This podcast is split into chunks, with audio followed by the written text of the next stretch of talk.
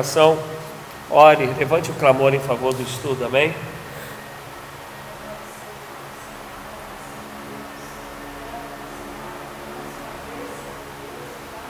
Aleluia. Glórias ao teu nome.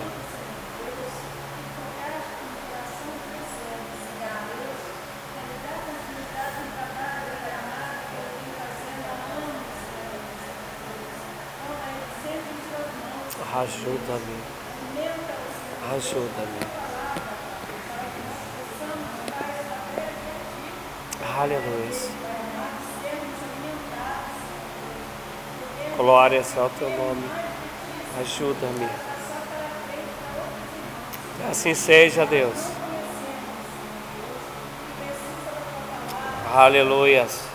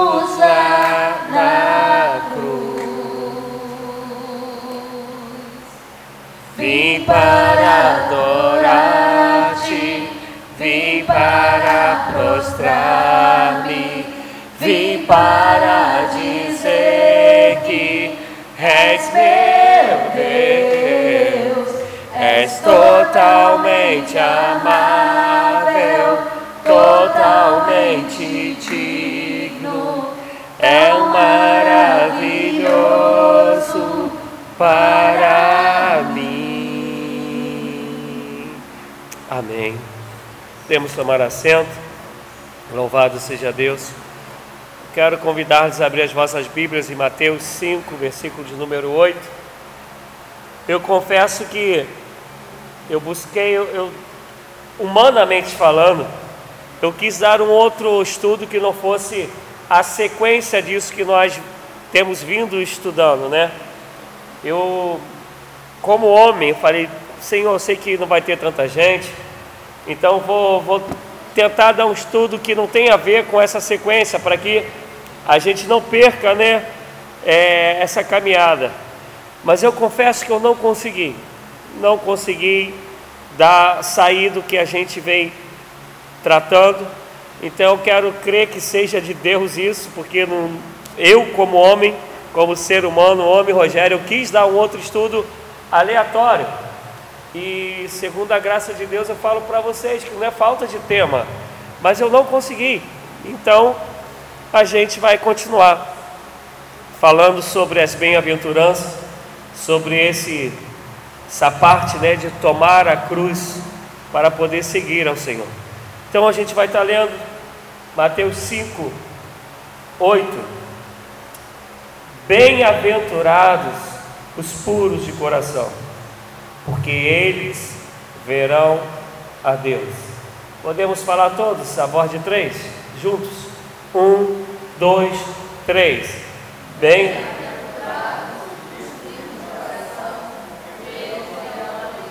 Se vocês repararam, uma tradução fala puro, outra tradução fala limpo. O que, que é para a gente, socialmente mesmo, dentro da nossa, do nosso conhecimento, o que, que é algo puro?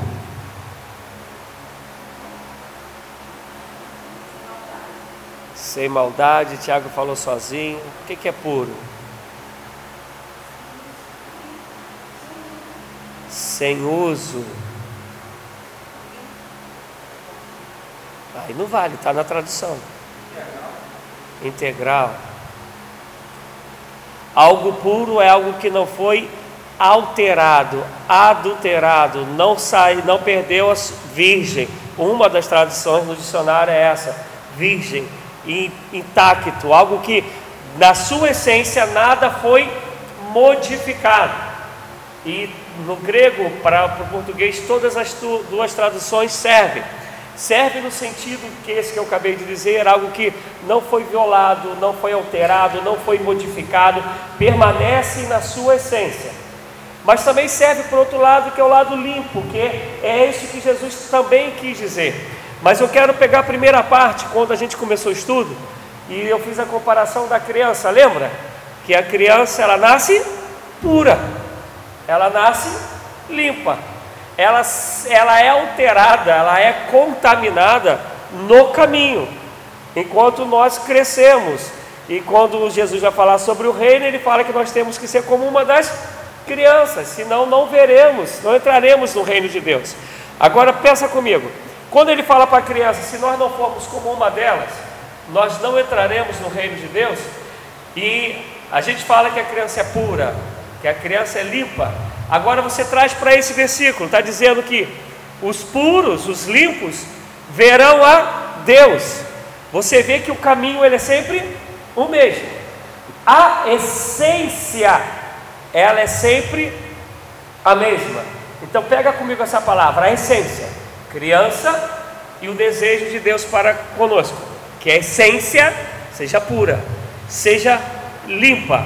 Senão a gente não vai ver a Deus, porque ele fala que os puros verão a Deus, obviamente os que não forem puros não verão a Deus. Se ele fala que se formos como crianças entraremos no reino, se não somos, não entraremos. Se não nos tornarmos como uma delas, não entraremos. E quando ele fala de coração, o que, que tem a ver o coração nesse contexto? Quem está falando? Os puros de coração, ou os limpos de coração. Felizes. Essa parte que eu gosto, né? Felizes. Totalmente diferente daquilo que a gente entende como felicidade. Ele está falando, feliz os puros de coração, os limpos de coração. Por que coração?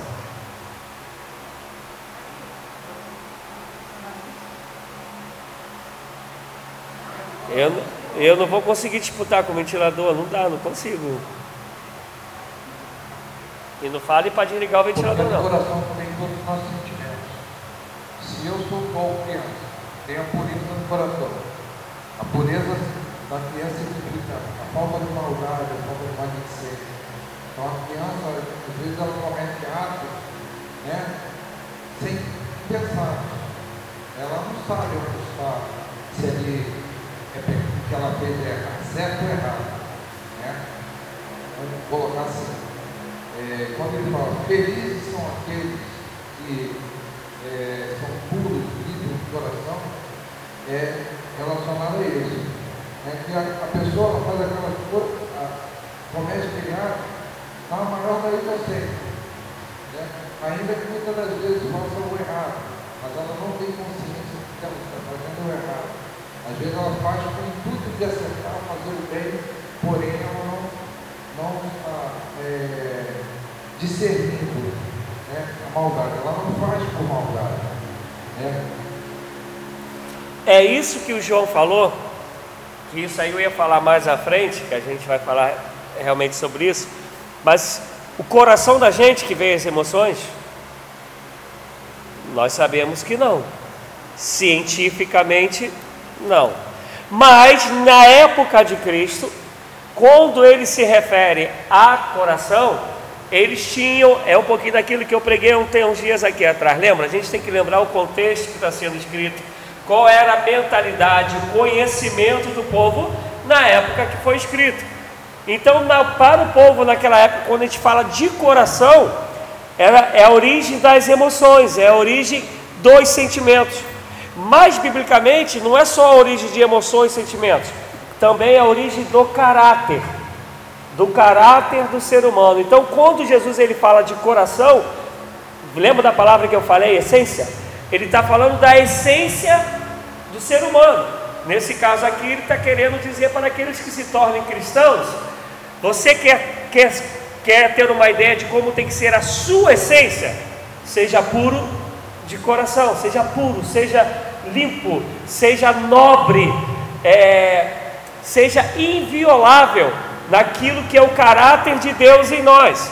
Não permita que maculem a essência que te faz ver a Deus. Porque, por que, que eu quis falar isso? Porque para muita gente que quando a gente vai entrar na parte teológica, acha que coração só tem a ver com emoção, com sentimentos, né? Mas não, tem a ver com também caráter. Tanto é que no Velho Testamento vai dizer que dele que procede, quem lembra? É a raiz de todos os males, dele que procede o mal. Ele está falando sobre caráter também. Então, quando a Bíblia, Jesus está falando aqui de coração, ele está falando do ser, o ser humano, ele está falando da essência de um ser. Se o seu ser é puro, completamente o seu ser, você vai ver a Deus. Se o seu ser é limpo, você vai ver a Deus. E aí eu sei que na maioria de nós, nas nossas cabeças, nós vamos falar assim, mas pastor, então babou para todo mundo. Perdemos. Como a gente vai ser puro? Porque nós nos conhecemos, né? Sabemos os pensamentos maus que, que temos Sabemos muitas das vezes os males que provocamos, que desejamos para o outro, como o João falou, tanto involuntário, mas também conhecemos os voluntários. Então, como que a gente pode se purificar? Interessante que isso eu não tinha notado aqui para falar. Mas como a gente pode se purificar? Vou dar uma cola para vocês. Jesus está lavando o pé dos discípulos, lá em João. Quem lembra o que acontece? Vou melhorar a cola. Ele chega em Pedro.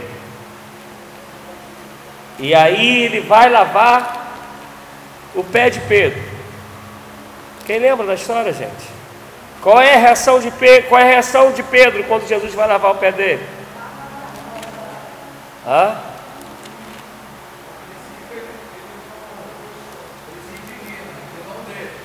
Então, mas então, aí, por que, que ele não deixa? Aí o que, que Jesus fala para ele? Não. Então mas, então, mas antes de chegar a esse não tem parte comigo, ele vai falar para Pedro: Tu já estás limpo pela palavra. Pela palavra. Deixa eu tentar achar aqui qual é o versículo. No 8, Pedro diz: Tu nunca me lavarás os pés. É, João 13, tá? No 8 ele fala assim: Tu nunca me lavarás os pés Respondeu Jesus: Se eu não te lavar, não tens parte comigo. Respondeu Simão Pedro: não pelos pés, mas também a cabeça. Aquele que já se banhou não necessita de lavar senão os pés, nos mais está todo limpo. Vós estáis limpo, na minha tradução, né? limpo pela palavra. Precisamos compreender que é a palavra que liberta, é a palavra que aumenta, que nos traz a fé, porque a fé vem pelo ouvir e ouvir a palavra. O que eu quero dizer aqui, nós por nós mesmos não alcançaremos a pureza. A pureza ela só vem pelo quê? Pelas vezes que eu vou ao culto? Não.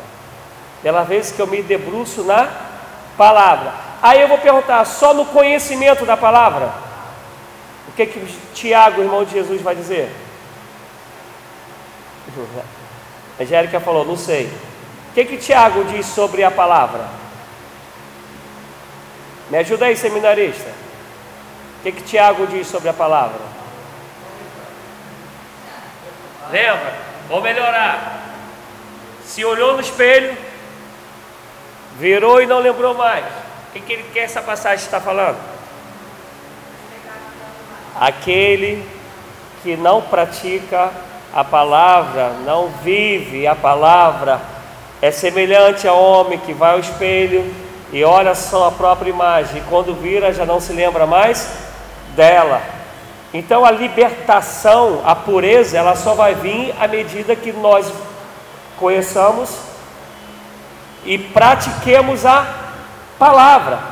Aí minha pergunta é: como que eu pratico a palavra para ser puro de coração? Não, eu falei pratico. Como eu eu lendo eu tenho o conhecimento, mas como eu pratico? Angélica falou do testemunho. E como é esse testemunho? Vivendo. E como eu vivo? Me melhor do que isso. A palavra de Deus, ela sempre me leva a mim mesmo. Ela me reporta ao, ao próximo. À medida que até ela me reporta ao próximo, que eu descubro quem eu sou. Então, como que eu pratico a palavra? no convívio com o meu próximo. E aí a gente vai pegar as pessoas que viveram, como está meu pai, lamentavelmente, Cristo em, em casa. Acha que há possibilidade de ser cristão sem o contato com o próximo. Porque pode, não, eu não aguento mais o fulano, eu não concordo com o ciclano, o outro me olhou de cara feia, o outro é bobão demais, o outro é... Então, como você vai ser purificado pela palavra? se você não exercita essa caminhada da purificação, porque somente os puros de coração verão a Deus. Eu quero te trazer aqui algumas, alguns conhecimentos, né, algumas, algumas informações, vamos dizer, vamos dizer assim. O sentido bíblico da palavra pureza, pegando do grego, quer dizer cásaros. Ele tem alguns significados. Ele era usado para designar a roupa suja que foi lavada, era usada para designar o trigo que tinha sido separado da sua palha. Com o mesmo significado, era usado para um exército do qual se tinha eliminado os soldados descontentes ou medrosos. Onde aconteceu isso? Vou repetir: um dos significados da palavra purificar, pureza, cásares, é usada também para quando um exército está sendo formado, você quer tirar os medrosos, os covardes. Onde aconteceu isso? Com Gideão. Você vê que, você consegue ver que o contexto bíblico ele, ele não muda. O desejo da purificação, de ser limpo, ele é totalmente bíblico. Quando Josué, ele vai Deus manda Josué preparar o povo para poder atravessar o Jordão. Qual é a ordem que se dá? Quem lembra? Não, quando vai atravessar o Jordão, Deus dá uma ordem a Josué em relação ao povo: santificai-vos. Por quê? Isso aí, santificai-vos. Santificai-vos quer dizer purificai-vos, sejam limpos. Para quê? Que aí Deus vai fazer maravilhas. O interessante é que a gente é crente, ainda mais no mundo de hoje, Você vê que a gente quer as maravilhas de Deus para depois querer dizer para Deus que talvez a gente faça alguma coisa. Se Deus fizer isso por mim, eu vou fazer aquilo. Se Deus me der isso, eu vou realizar aquilo. O que ele tinha que dar, ele já deu. Hoje é só consequência da misericórdia dele que vai se renovando a cada manhã que a gente vai desfrutando dela. E a outra, as outras duas era era usada para descrever o vinho ou leite que não havia sido adulterado mediante a adição de água, algo sem mescla. Era usado para o ouro sem escória, né? o, o ouro, o ouro limpo mesmo, o ouro purificado. E aí eu quero trabalhar um pouco com a, com a gente nessa parte de, das características, dos sinais de um coração puro. Eu quero que uma pessoa ela abra em 1 Samuel 1,13.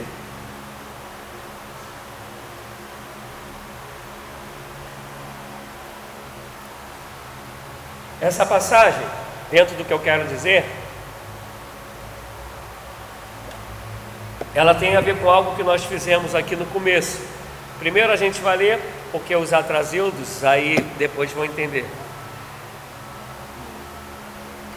Quem pode ler para nós, por favor, 1 Samuel 1,13?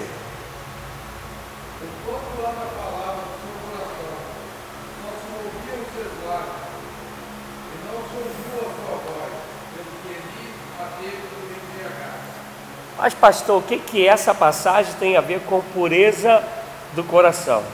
Primeiro está um sacerdote que já perdeu a visão, achando que a mulher que ora está embriagada. Mas a gente vai ver que os lábios dela balbuceiam e ele não consegue entender o que ela está falando. Mas o coração dela já gemia diante de Deus. Uma das Aí eu vou perguntar para vocês, quando, quem conhece a história de Ana, né?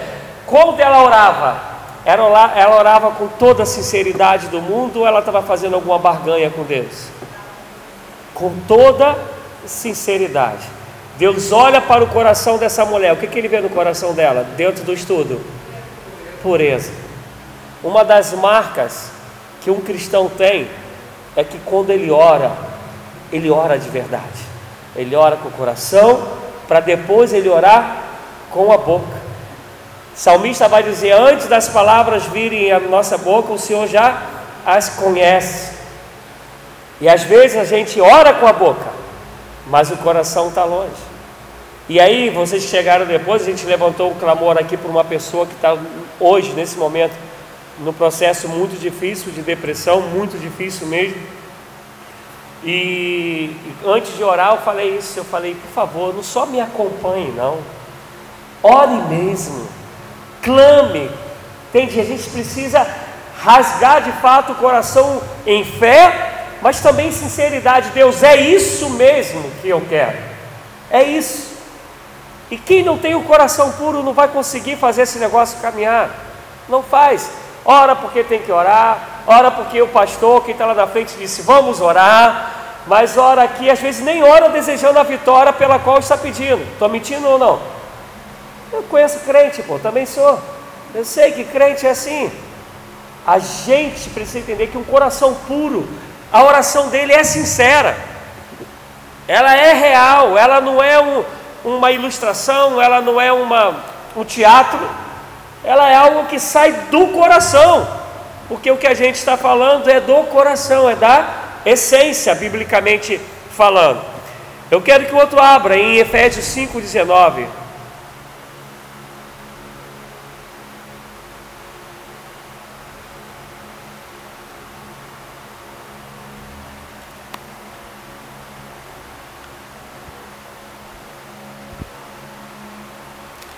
Efésios 5,19. Quem achou, por favor, leia.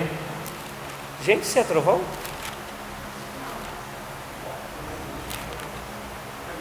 Ah. É, Efésios 5,19, por favor. Tem algum crente que conheça a Bíblia que tenha achado esse negócio? Falando entre vós com salmos e hinos e cânticos espirituais, cantando e salmodiando ao Senhor no vosso coração. Hã? Isso. O que está falando aí daquele que tem um coração puro?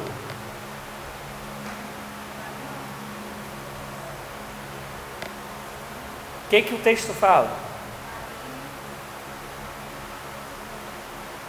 O que, que esse povo fazia?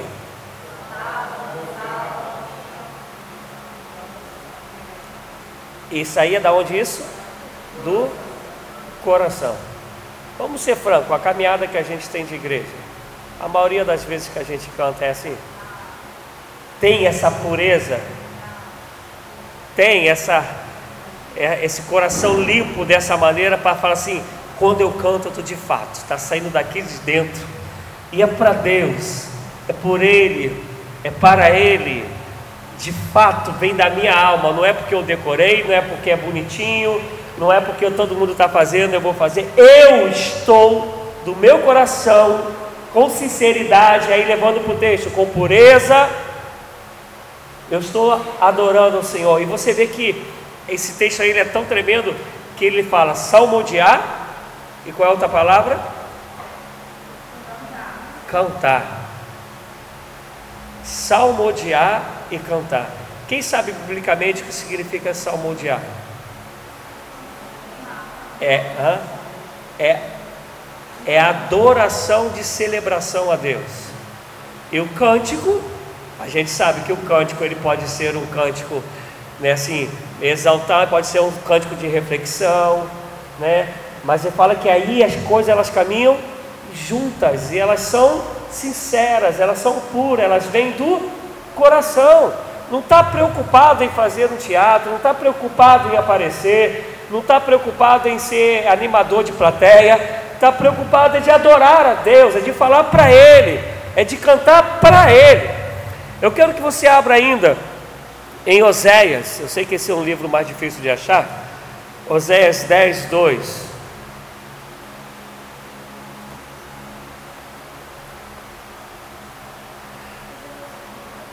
Eu vou fazer melhor, guarda esse, mas acha aí, Oséias 10, 2. Guarda esse aí que a gente vai lê-lo pelo final. Ia lê-lo agora, mas a gente vai ler pelo final, no final, no final dessa caminhada aqui agora. A gente vai ler agora Salmo 51, que quase ninguém conhece, né? Salmo 51, mas a gente vai ler Oséia, não desisti de Oséia não. Só vou deixar Oséia para depois desse Salmo 51.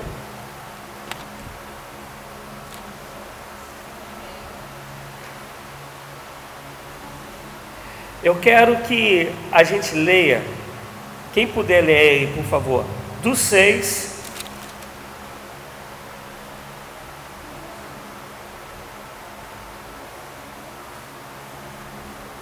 Vamos ler do 6 ao 19. Eu sei que é grandinho, mas vamos ler. Quem lê, quem for ler, por favor, leia com calma. Ao, ao final, 19. Isso. 哎，行不行？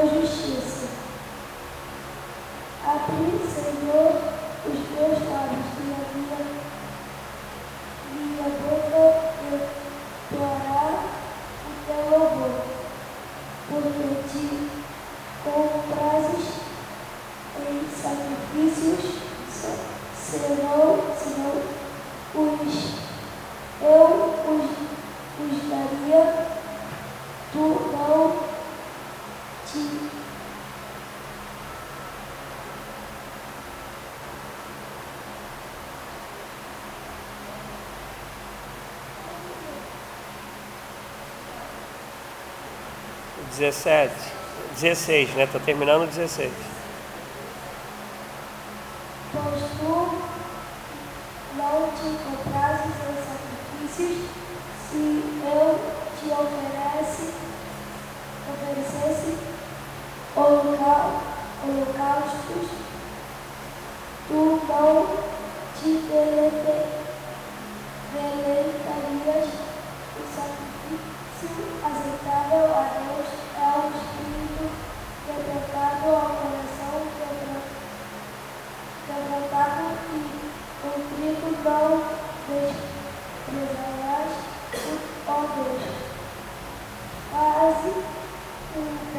Até aí, filho. Só até aí tá bom. Que aí depois ele já vai para finalizar já com outro sentido. Se vocês conseguiram reparar, como que é todo esse texto? Quando a gente começou em 6. Há um clamor de Davi. Qual é o desejo desse clamor dele? Limpo de coração. Você vai ver que da onde a gente leu até o 17, ele está falando sempre de renova meu coração, purifica o meu coração, o coração quebrantado e contrito tu não desprezarás. E aí, se você vê que toda vez que ele fala isso, ele também fala que ele vai anunciar isso a outras pessoas, aos transgressores. Há um desejo de Davi, ele se reconhece como pecador, como alguém que necessita ser purificado. Ele sabe que só um pode ser purificado, po- pode purificá-lo, que é Deus. E você vê que ele tem tanta essa noção da essência que nós falamos, que ele não fala uma área da vida dele, ele fala do coração, que dentro do pensamento deles quer, quer falar de todo o ser humano, quer falar do ser humano na sua integralidade. Ele está falando, Deus, eu preciso ser puro, eu preciso ser limpo. E você vai ver que todo momento ele vai falando de coração, todo momento ele está querendo dizer: dentro de mim, me transforma, me purifica. E o interessante que eu acho nisso é que dá, o que, que é o Espírito de Deus, o que, que ele provoca, né? o que, que o temor do Senhor faz. Porque Davi não tinha lido Mateus 5, mas você vê que o clamor dele é o clamor de Mateus 5. E no caso que a gente está falando hoje, o versículo 8: Bem-aventurados os puros, os limpos de coração. E ele vai falando o tempo todo, o o 10 ele fala: cria em isso é, assim é, é maneira muito clara, cria em mim, ó Deus, um coração puro. E tem um canto que a gente fala, canta assim, né? E renova, e renova. A gente canta, mas não tem nem ideia de fato do que, que a gente está falando para Deus, do que a canção está querendo dizer. E aí é é aquela passagem que todo mundo conhece, ele vai falando assim, e olha só, ele fala isso na época que o sacrifício era o costume, era uma praxe, era uma ordenança de Deus. Ele vai falar para Deus lá no 16: Não te comprases em sacrifício, senão eu os traria. Gente, é, é o Davi lá do Velho Testamento, da época dos sacrifícios. Olha só o que é o coração do homem que entende quem é Deus, entende o desejo de Deus, entende a mensagem de Deus. Aí ele vai dizer: o sacrifício para Deus sou o espírito quebrantado, a um coração quebrantado e contrito não desprezarás, ó Deus. Aí eu te convido para ler lá Oséias, que eu já tirei daqui, mas eu vou achar de novo, Oséias 10, versículo 2. Oséias 10, 2. Se alguém achar primeiro do que eu, por favor, leiam. O seu coração está serão. Cortará os seus altares destruirá as estátuas. O que, que ele está falando aqui? Seu coração está dividido. O que acontece quando o coração é dividido? Fala aí para mim, gente. Ele fala que somos culpados. E por ser culpados, ele cortará os seus altares. Todo mundo lembra o que é o simbolismo do altar, né? É quando você chega diante de Deus em adoração, em entrega, ele está falando assim: vai, você vai perder o direito de me adorar, você vai perder o direito de se chegar até a mim. Aí ele vai dizer: e destruirá as suas colunas, as suas firmezas, elas todas serão, traduzindo no português mais comum, serão abaladas. Olha a diferença de um coração puro que verá a Deus, um coração dividido, um coração roto, um coração maculado, esse será destruído, perderá o direito da adoração ao Senhor. Aí eu pergunto para vocês: isso é uma utopia? Quando a gente lê o Salmo 51, o que, que tinha acontecido com Davi? Caraca, escrevi pra caramba, não estou falando nada que eu escrevi. Sério, está tudo aqui, não falando nada. Que, que, que, tinha a ver no Salmo do, do, do, com o que aconteceu com Davi quando ele escreve o Salmo 51? Tinha cometido um adultério. E botou o cara, falou e falou para ele, morre, né? Mas quem foi Davi para Deus? O que, que a Bíblia vai falar sobre Davi? Segundo. Caraca, que doideira. Me explica aí vocês isso. Como? Mas você vai ver Davi todo o momento querendo ser agradável a Deus. Ele não é um homem louco que se acha o bambambam, bam, bam. ele sabe que ele erra, ele reconhece quando erra, porque quem não é puro não reconhece o seu erro, só os puros reconhece os erros. Quer ver? Eu já contei isso aqui uma desse exemplo uma vez para vocês. Né? A nossa casa lá, a parede é branquinha. Era, né? Arrasta móvel para lá, monta móvel para cá, tá cheio de marcas de mão, né? Para lá e para cá. Se fosse preta a parede, ia aparecer essas marcas? Não apareceria. Apareceu porque é branquinho.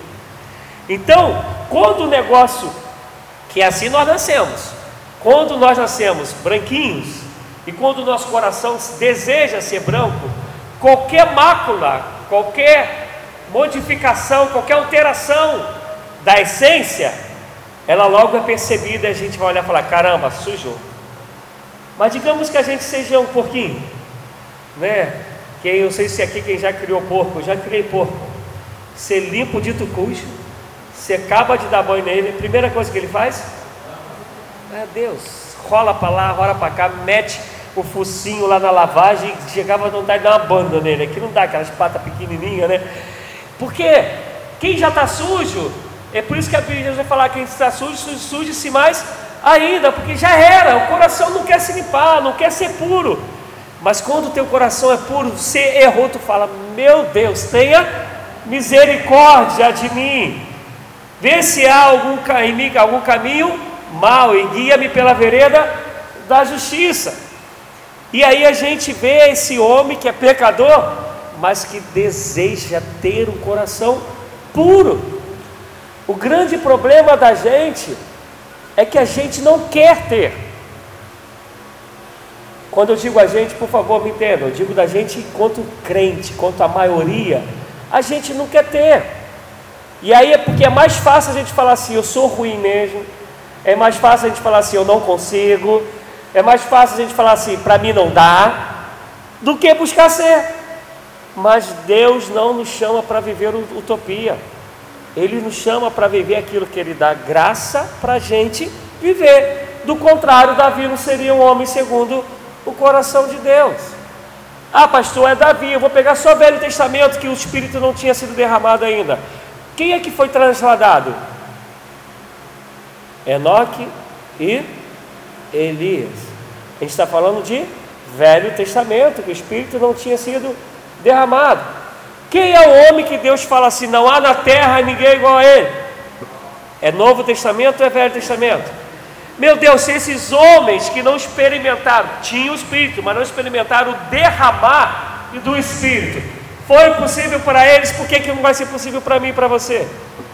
Eu vejo que a grande diferença é que eles queriam, eles quiseram, eles buscaram.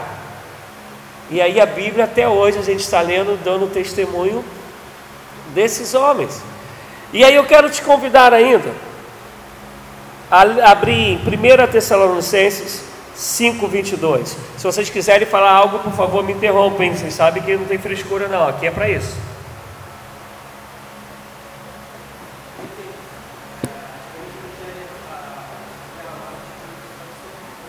Isso, era sobre aquele que Deus é, chamou individualmente para uma determinada obra. Em Pentecoste nasce a igreja, porque o Espírito é derramado sobre todo aquele que nele crê. E aí agora onde a gente estiver, o Espírito vai fazer morada em nós. 1 Tessalonicenses 5, 22.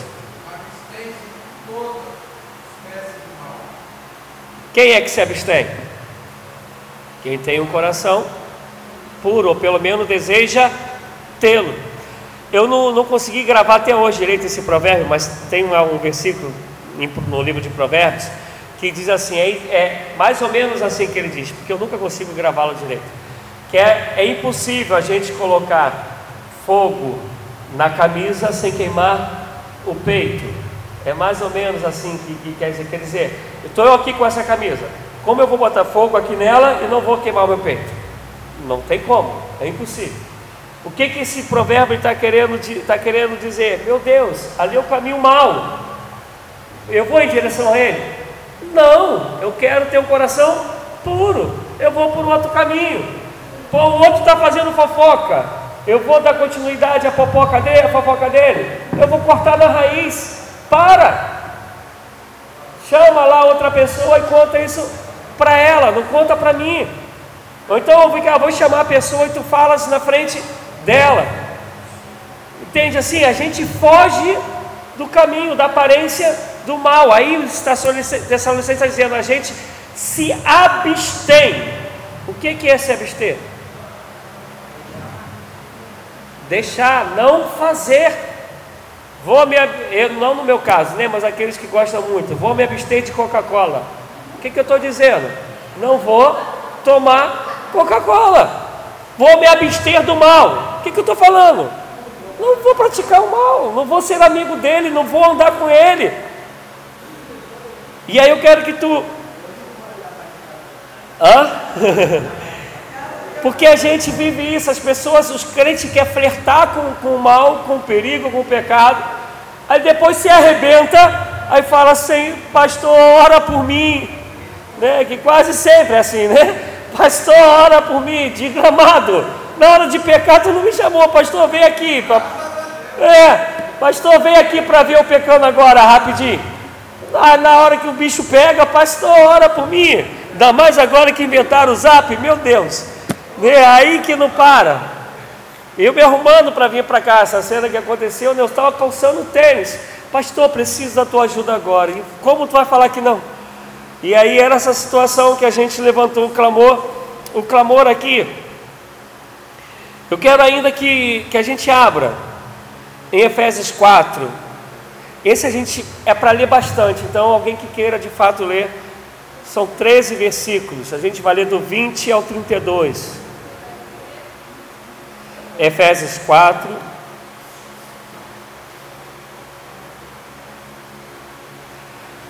Tem, umas, tem alguns livros, alguns dicionários, melhor dizendo, que uma das do simbolismo da pureza é aquilo que é transparente. É aquilo que você consegue ver dentro mesmo, não você vê todo o interior. Eu não vou citar aqui nome, mas tem um pastor, ele é bem conhecido, e, e ele conta que durante anos ele sofreu um incômodo muito grande, que ele sempre sonhava que a casa dele não tinha telhado. Durante anos ele sonhava o mesmo sonho, que a casa dele não tinha telhado, que a casa dele não tinha telhado. Determinada época ele foi pregar em Brasília. E aí a igreja que ele foi pregar, não era, é, não era a denominação dele, aí tinha aquele costume como eu tento fazer aqui, mas eu não consigo muito, né? Ir lá para a porta e, e para se despedir. Minha dificuldade é conseguir chegar à porta. E aí ele está lá na porta, ele de um lado, o pastor da igreja do outro, e um irmão passou por ele e falou assim: Olha, eu acompanho o Senhor há muito tempo, e veio no meu coração um desejo de, de dar algo ao Senhor. O Senhor é, leia depois, não leia agora não. E ele botou aquilo no bolso e ficou lá. De lá ele foi jantar. Quando ele está no avião para vir para casa, ele pegou o papelzinho. Quando ele leu o papelzinho, estava escrito assim: é, A casa do Senhor não tem telhado, porque ela está toda livre, porque não tem como ninguém tacar pedra. Ele falou que durante anos ele teve esse sonho, nunca conseguiu entender. Um papelzinho pequenininho, o cara que ele nunca viu na vida, coloca no bolso dele. Por que, que eu estou contando isso? Essa parte da transparência. Quem tem um coração puro não fica com medo daquilo que podem dizer ou não, que como podem julgá-lo ou não. Mas aquele que vive na tramóia, na mentira, no 7-1, na malandragem, na malícia, vive despreocupado o tempo todo, que uma hora a casa vai cair. E se não cair agora, eu vou usar a frase do nosso bispo: um dia a conta vai chegar. E ela chega. E agora, quem anda com coração puro, não está nem preocupado com o mal que o outro pode fazer, porque não tem como a gente mudar o coração do outro. É entre o outro e Deus. Né? Se a gente der, a gente se esquiva. Se não der, Deus é aquele que nos guarda. E um dos significados da pureza é esse, é essa transparência. E aí, trazendo para uma frase, para uma passagem bíblica, melhor dizendo, que o nosso sim seja sim, que o nosso não seja não. E aí eu quero que alguém aí que possa, por favor, leia aí, Efésios 4, do 20 ao 32. Mas vós não aprendestes assim a Cristo. Se é que o tendes ouvido nele foste ensinado, como está a verdade em Jesus, que quanto ao trato passado, nos despojeis do velho homem, que se corrompe pelas concupiscências do engano, e vos renoveis no espírito do vosso sentido, e vos revistais do novo homem, que segundo Deus é criado em verdadeira justiça e santidade. Pelo que deixai a mentira e falar a verdade, cada um com o seu próximo, porque somos membros uns dos outros. Irai-vos e não pequeis, não se ponha o sol sobre a vossa ira, não deis lugar ao diabo. Aquele que furtava, não furte, não furte mais. Antes, trabalhe, fazendo com as mãos o que é bom, para que tenha que repartir com o que tiver necessidade. Não saia da vossa boca nenhuma palavra torta, mas só a que for boa para promover a edificação, para dê graças que a ouvem. E não entristeçais o Espírito Santo de Deus, no qual estáis selados para o dia da redenção. Toda amargura e ira e cólera e gritaria e blasfêmia toda malícia seja retirada entre vós. Antes, sede uns para com os outros benignos, misericordiosos, perdoando-vos uns aos outros, como também Deus os perdoou. Lembra do Salmo 51? Davi está falando desse velho homem que precisa morrer, que precisa ser transformado em um novo homem, que precisa ser purificado. Aí passam milênios, mais de mil anos passa. Chega em Paulo de Tarso. Paulo de Tarso caminha anos em Cristo. Quem conhece Paulo de Tarso é o cara que era perseguidor da igreja e tal. E aí esse homem convertido, e Efésios é considerado uma das cartas mais maduras de Paulo.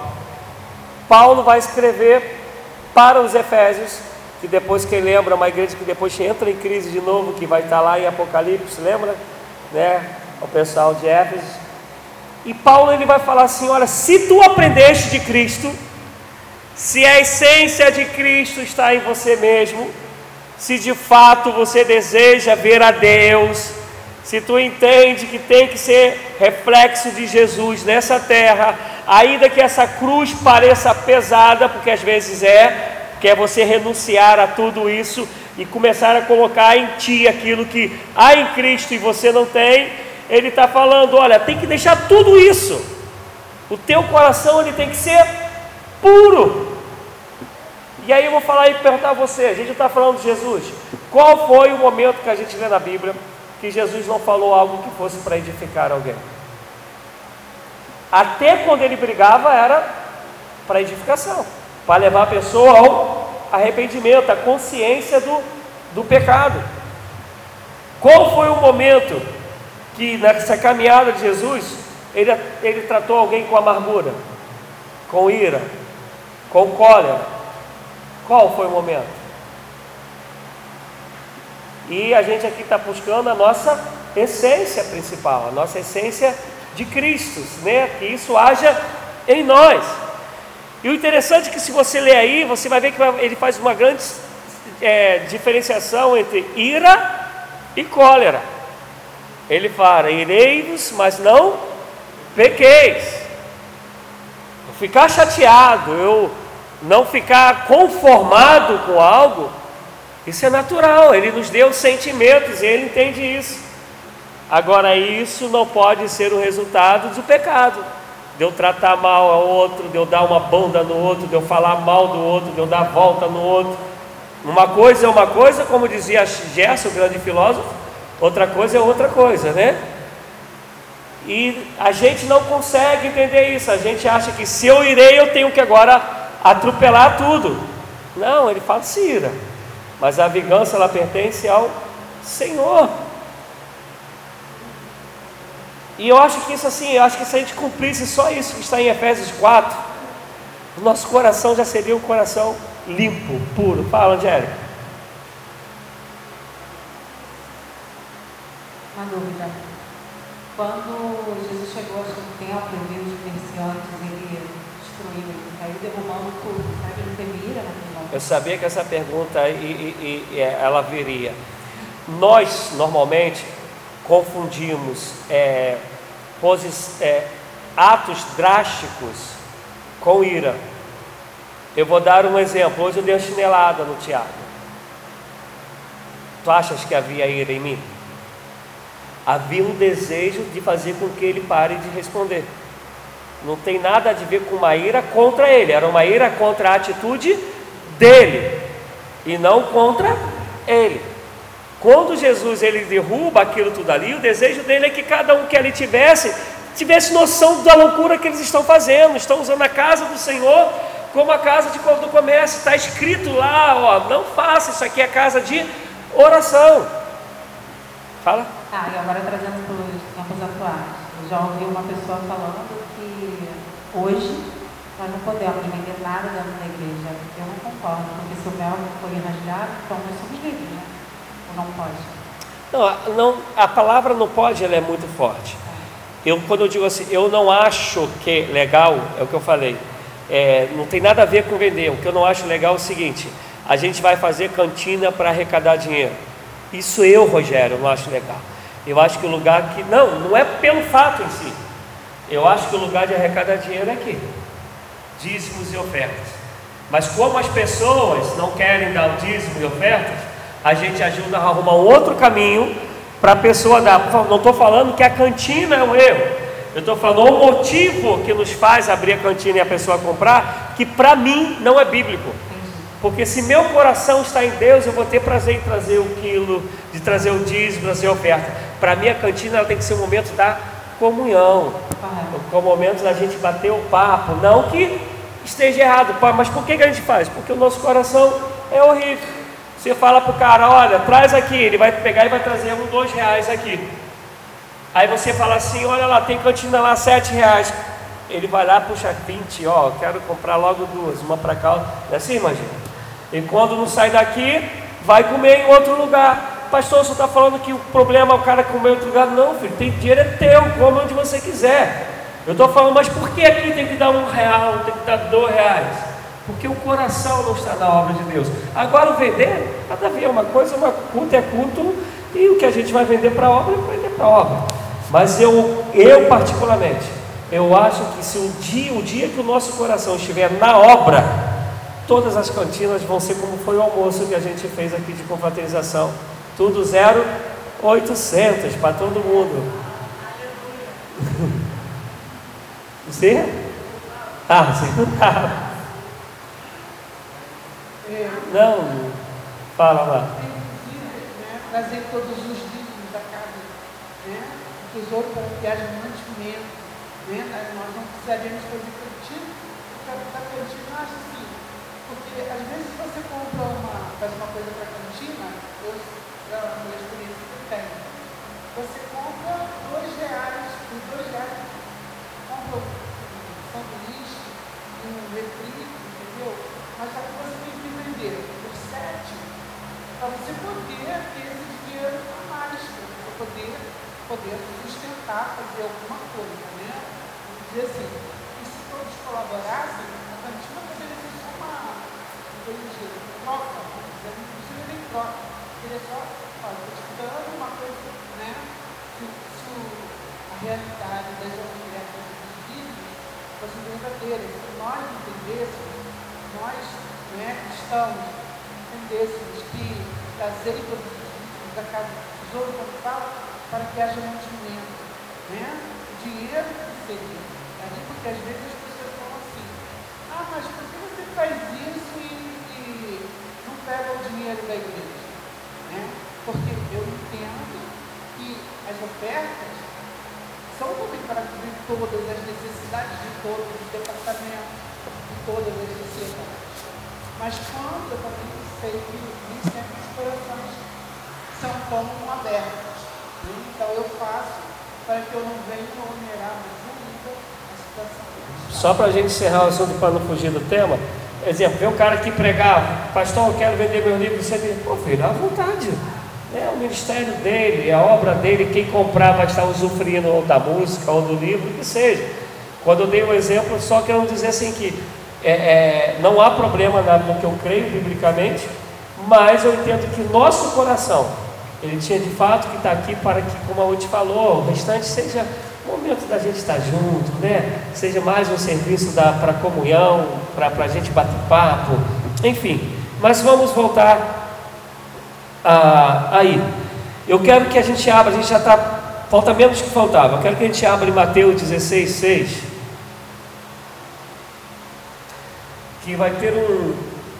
Tem mais a ver com essa passagem com a de Tessal, 1 Tessalonicenses 5, 22. Quem pode ler para a gente? Mateus 16, 6.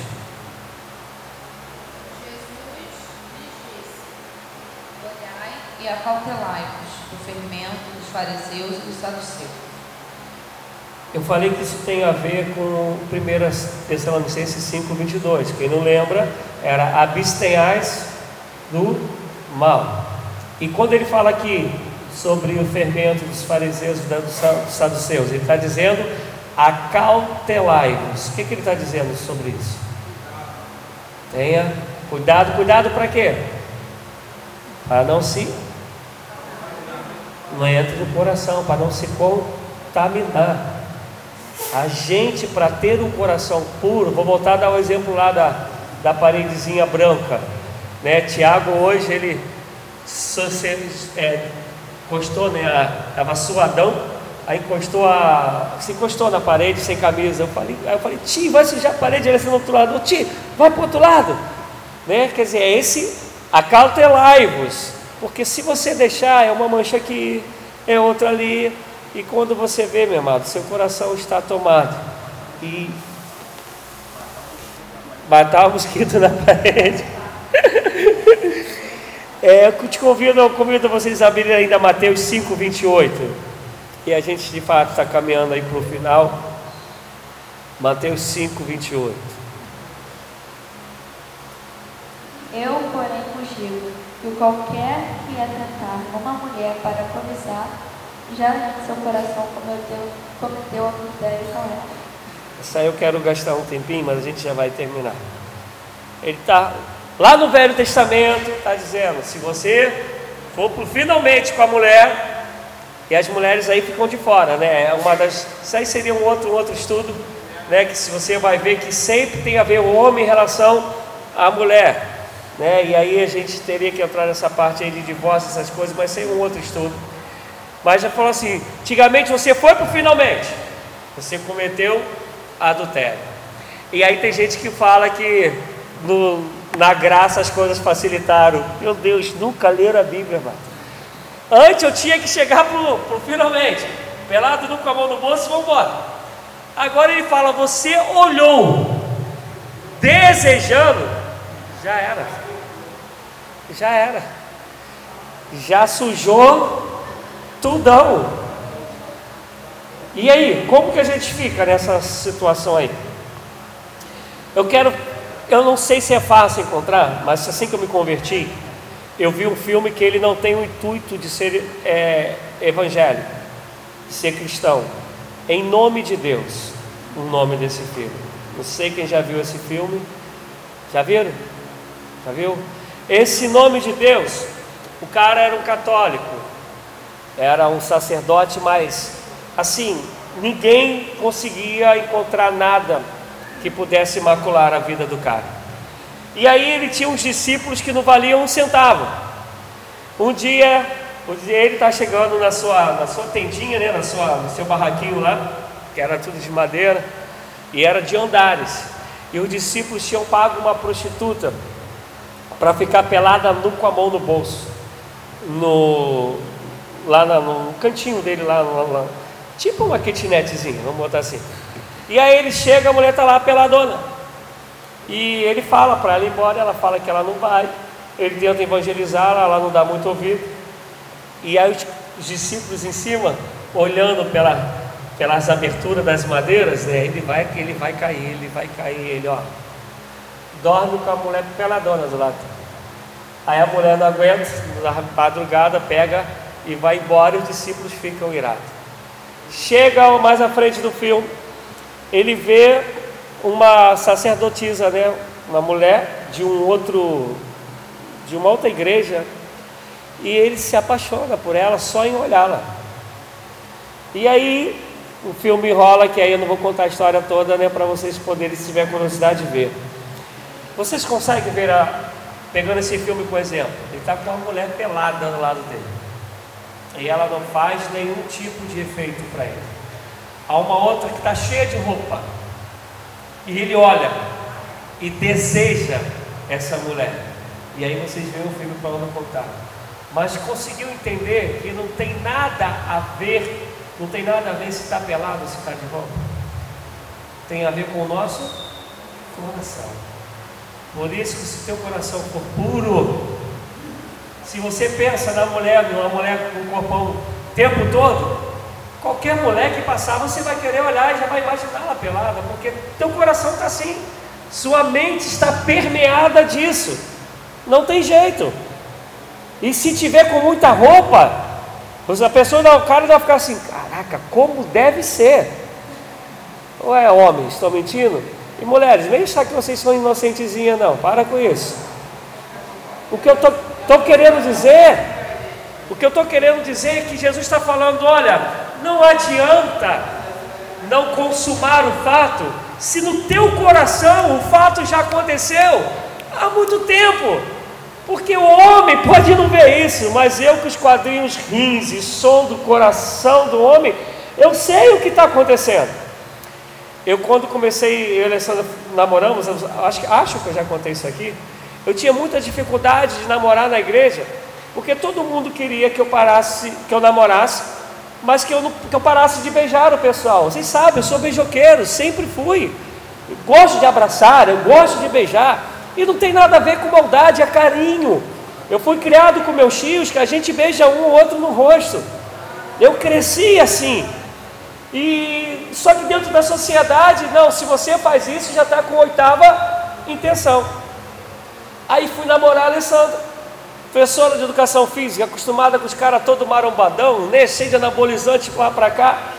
Até hoje, a gente, eu, se a gente vê um homem bonito, a gente fala, eu falo, ó, esse cara aí é bonitão. Se a gente vê uma mulher bonita, eu falo, olha só, que mulher bonitona.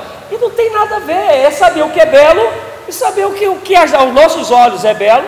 Diga-se passagem, que às vezes o que é belo para mim não é belo para você. E aquilo que aos meus olhos é feio, mas não tem nada a ver com, com cobiçar. E o grande problema da gente é que a gente, na maioria das vezes, vai nutrindo isso no nosso coração, esse sentimento. Quer ver uma das coisas que não tem nada a ver com a cobiça da mulher que a gente faz? A gente pega determinada pinima com alguém.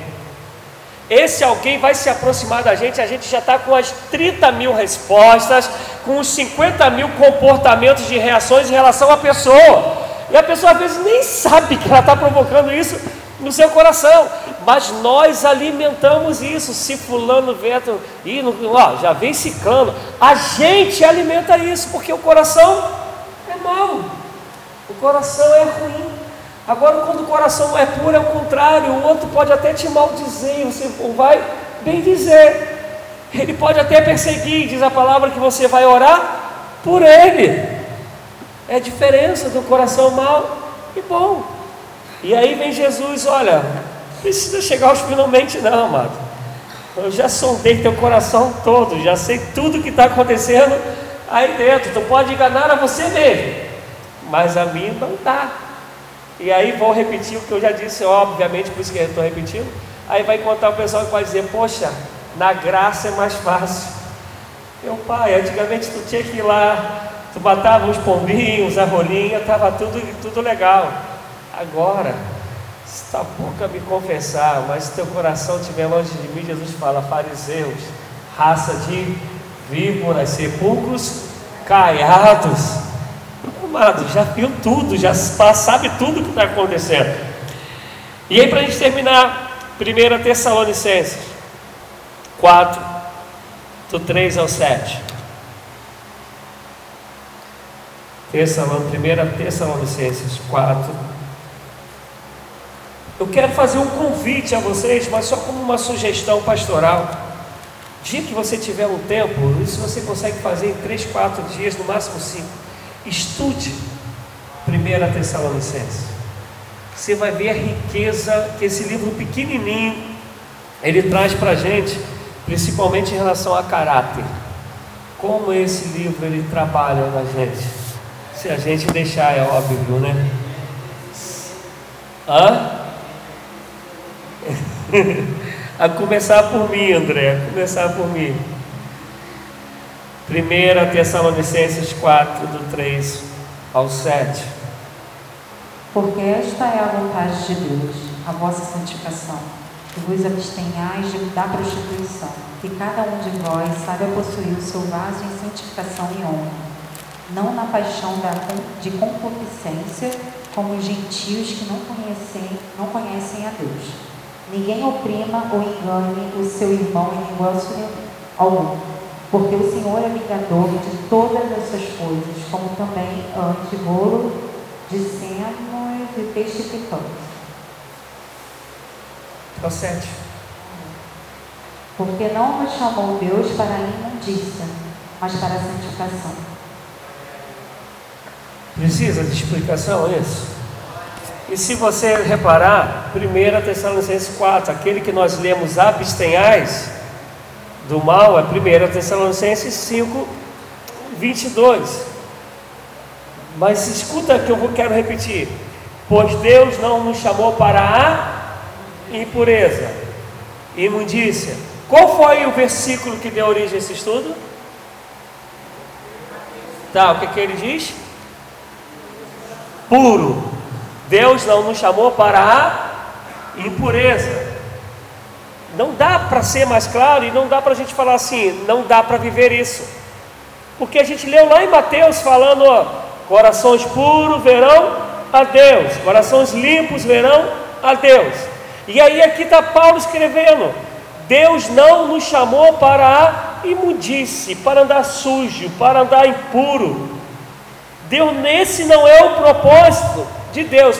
Agora eu tentar fazer curto e grosso. Meu Deus, eu creio na palavra do Senhor, nós cremos, amém? Nós cremos que Jesus é poderoso para nos transformar, amém? Nós cremos que queremos ver Deus, amém? Por isso que nós caminhamos. Caramba, se Ele me chamou para, e diz Ele que é isso que Ele espera de mim, Como que eu vou dar uma justificativa, uma desculpa que não tem como fazer, que não tem como ser, que não tem como viver? Tem nexos. Então eu tenho que falar que aquilo que eu votei, que eu, quando eu falei que creio em Cristo, é mentira. Aquilo que eu disse que, de, que creio que Jesus transforma, é mentira. Aquilo que eu creio que eu posso de fato, de fato, todas as coisas em Cristo que me fortalece, vai ser mentira, porque Ele me convida para, Ele me chamou para, Ele me capacita para, e diz que se eu não for assim, eu não o verei. Como eu vou falar para Ele que eu não consigo, que não dá, que eu não posso? Aí eu vou fazer a pergunta: vocês conhecem algum crente que já falou isso? Que não consegue? Angélica, eu, que não pode. Se eu não consigo e eu não posso ter um coração puro, a culpa está em quem? Quem possa. Não dá para falar que é no meu irmão, porque é no meu irmão que eu vou de fato exercer um coração puro. Não dá para falar que é em Deus, porque é o nosso Deus que nos capacita, que nos dá poder, que nos dá graça, que nos dá escape. Eu vou fazer uma pergunta simples para vocês. Se eu, gostaria que vocês pelo menos fizessem assim com a mão. Qual de vocês já estava alguma vez em iminência de pecar e orou a Deus com sinceridade e o pecado não aconteceu? Todos nós vivemos isso. To, se queremos coração puro, todos nós vivemos isso. E quem é que faz isso? Que dá esse escape? É Deus, porque se for pela gente e pelo nosso adversário, meu Deus, a gente vai consumar todos os pecados. E aí a gente vai encontrar uns crentes que vão falar assim: a culpa é do de diabo. Meu Deus, tem nada a ver com o diabo. tem a ver com a gente. Sujeitavos a Deus. Tiago 4, 7.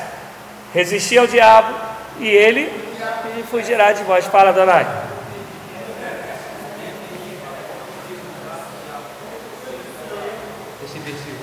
Então, esse não tem, não tem lugar, é, é, é, a mesma parte de você brincar com, está aí, abstenhais do mal, né? é você brincar com a possibilidade do pecado. Porque o que o diabo, a Bíblia vai falar? Que ele está ao nosso derredor, esperando uma brecha, uma oportunidade. Eu dei, filhão, ele vai vir com os dois pés em cima, não tem jeito, vai dar um voador no peito, porque o que ele quer é isso. Então, quando fez eu falar, não dê esse lugar, quer dizer, não abre uma portinha, não é portinha, não, não abre uma, uma brecha, não dá um vão, tapa tudo. Porque se a gente deixar, e como de fato a gente deixa? Isso não estava nem no estudo, mas como de fato a gente deixa? A gente deixa quando eu me inclino somente para cá? É, ou vou melhorar, eu dou lugar ao diabo somente quando eu me inclino para cá. Eu dou lugar ao diabo quando eu não quero lutar contra a minha carne. Porque a luta entre espírito e carne, Paulo disse que ela é até o dia que Jesus nos chamar. Né? Tem aquele, aquele exemplozinho, exemplozinho que o pessoal dá: existe o lobo mau e o lobo bom. O lobo que vencer é aquele que você vai alimentar mais. Então essa luta ela vai acontecer sempre. Não é porque eu estou me inclinando para a carne que eu vou pecar. É o exemplo que eu acabei de dizer. Quantos aqui de nós estávamos em iminência de pecar e clamamos e Deus nos socorreu? É hora que de falar, Deus, tenha misericórdia. Claro que tem a minha parte, mas é aí que vai entrar a graça, o escape dele. Agora, se eu falar assim, não, vou ali para ver o que acontece. Ah, meu irmão, vai acontecer na nossa linguagem, vai dar ruim. Vai dar ruim, ou então, né, vai babar, não tem jeito, vai babar. Então, amados, assim, o que eu quero que a gente entenda, né, é que quando Cristo ele está com os seus discípulos, ele fala sobre a bem-aventurança, só existe um convite, que é que nós pareçamos com Ele, que nós venhamos ser a semelhança dele nessa terra. Não tem outro desejo. E aí a gente fala assim: caramba, mas a Bíblia ela é muito grande. A Bíblia é muito grande porque ela é algo histórico também. E ela é algo também que nos diz sobre algo futuro que está para acontecer. Mas muito mais do que isso, ela é simples. Porque o que Jesus nos convida é: pareça comigo, seja semelhante a mim, eu vou te ajudar nessa caminhada. E aí ele pega lá um resumo de toda a Bíblia, as bem-aventuranças, e vai dizer: se você viver assim, já se encontrou. Porque qual é a promessa? Só desse versículo: verá a Deus. Caramba, se eu vivo assim, eu verei a Deus. E esse não é o nosso, esse não é o nosso alvo final. Não é a nossa maior esperança ver a Deus. Então tá aí. Amém, amados. Não devemos dar desculpa, não venhamos falar que isso é utopia. Não.